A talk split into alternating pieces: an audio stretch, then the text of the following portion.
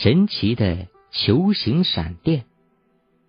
一九五六年夏天的一个正午，天正下着雨。苏联一个集体农庄内，两个小孩躲在牛棚下避雨。突然，天空中飘下一个橘红色的火球，火球先是落在一棵大树上，接着落到了地上。滚到了两个孩子的面前，两个孩子非常害怕。其中一个孩子上前踢了火球一脚，火球被踢出去以后，忽然发生了爆炸，两个孩子被震得倒在了地上。当时牛棚里除了这两个孩子外，还有十二头牛。当一切恢复平静后，只有两个孩子和一头牛。平安无事的活了下来，剩下的十一头牛都在火球的爆炸中丧生了。这个火球就是球形闪电。球形闪电大多呈圆球状，直径一般在十五厘米至三十厘米之间。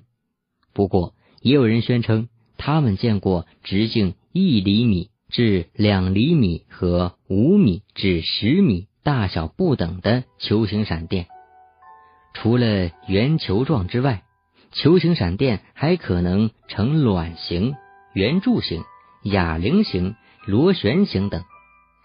不仅如此，球形闪电还有丰富的色彩变化，其中最常见到的就是白色和橘黄色，其次。是红色、蓝色、黄色和绿色，偶尔也有人说见过银色和黑色的。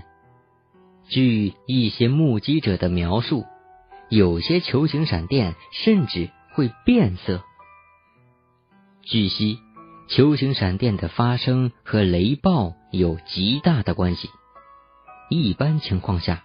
球形闪电都是在雷暴发生前后的这段时间内发生的，大部分是与雷暴同时出现。一些人认为，雷暴产生的枝状闪电是球形闪电形成的前提。一般，闪电只能存在百分之几秒钟，最多不超过几秒钟，而球形闪电存在的时间却比较长。有时甚至是好几分钟。普通的闪电发生时有固定的路径可循，球形闪电就不一样了。它们有时停留在空中，有时像幽灵一般四处飘荡，路径不定。不过，从大部分目击者的描述中可以知道，它们在低空中都是横向运动的。在运动的过程中，只发光不发热。大多数情况下，它们在运动中保持形状和大小不变，但有时可以一分为二，接着再合二为一。球形闪电在运动过程中，有时寂静无声，有时会发出轻微的声响，一般不会发出巨大声响。除非发生了爆炸。实际上，多数的球形闪电是在无声中消失的，只有少数会发生爆炸，造成巨大的破坏。可是，令人不解的是，很多和球形闪电亲密接触过的人都说，它们并不发热，他们很喜欢靠近金属性的或磁性物体。并将它们融化，可是它们却没有办法使易燃的草木发生燃烧。很久以来，很多人都对球形闪电是否存在表示怀疑，直到一百六十多年前，人们才开始认真对待它，并开始研究它们。不过，由于球形闪电并不多见。科学家很难做系统的观测，并加以研究。至今也没有人拍摄到高质量的球形闪电的照片来做科学研究。尽管如此，有关球形闪电的研究依然在进行。那么，球形闪电究竟是如何形成的呢？对于这个问题，世界各国的科学家们提出了不少的想法。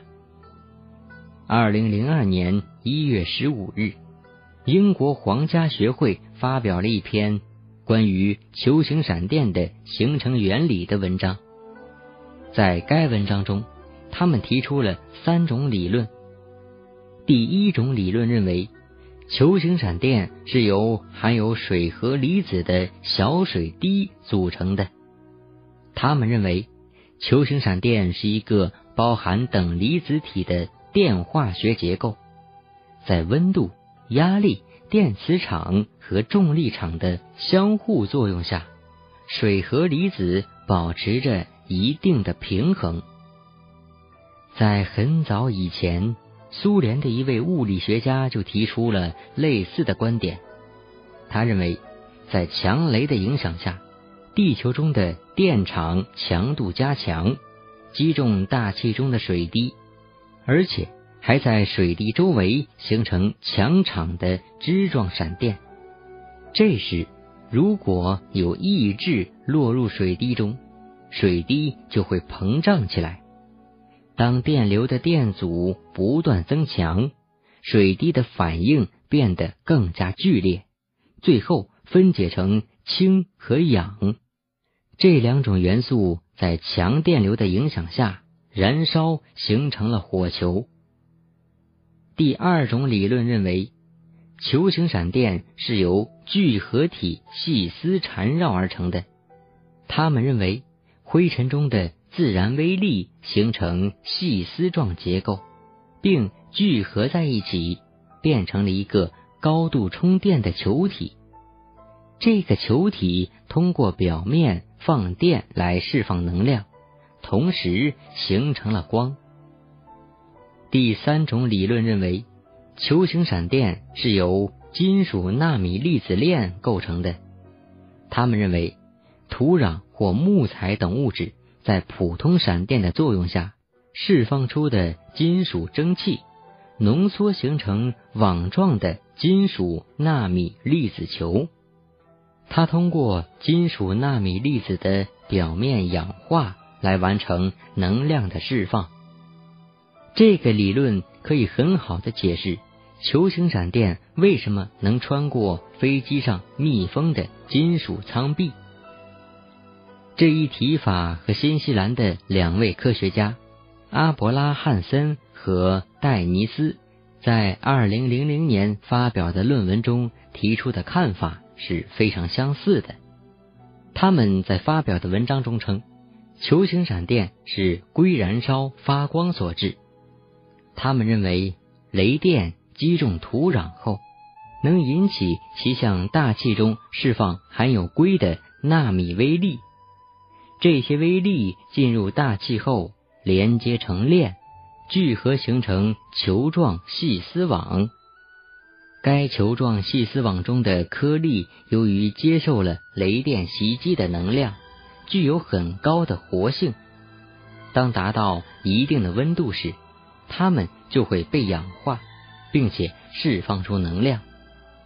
研究人员还通过实验发现，在模拟的闪电条件下，含有硅的纳米微粒的氧化速率与球形闪电的生命周期是一致的。含硅颗粒组成的球状细丝网极具弹性。能轻易穿过大多数的门窗，只要空气能穿过的地方，它都能穿过。实际上，关于球形闪电的形成原理，人们还有很多的猜测。一九五五年，苏联的物理学家彼得卡皮查就提出，球形闪电可能是由电磁干扰效应引起的。后来。日本科学家在实验室中观察到了由微波干扰所产生的一系列类似球形闪电的现象，特点是运动方向不受气流影响，可以穿越固体物质等。这个实验结果为卡皮查的理论提供了一些证据。一九九六年，俄罗斯人维杜塔也提出，球形闪电的形成与电磁辐射有关。一九九八年，一位西班牙物理学家认为，在普通闪电的发生过程中，磁场约束了等离子体，从而形成了球形闪电。他认为是普通闪电发生时会形成一种水平的和一种垂直的磁场，这两种磁场相互交织，形成磁力线网。在某种情况下。磁力线网发展成一个球形，并俘获发光等离子体，形成了一个火球。火球持续的时间在十秒钟至十五秒钟之间。当等离子体开始冷却之时，火球也就不再存在了。这就很好的解释了球形闪电并不发热，却能在接触到物体后发生爆炸的现象。虽然很多科学家对球形闪电的形成原理提出了不同的看法，不过人们还是不得不承认，球形闪电仍是自然界的又一个未解之谜。虽然有人在实验室里模拟出了微型的球形闪电，不过人们也发现，在体积和存在的时间上，实验室球形闪电。和自然界球形闪电之间还有很大的距离，而且人们很疑惑的是，为什么球形闪电不具有能源，无法辐射热量，但却可以发光？看来要说明这一情况，还要更强大的理论支持。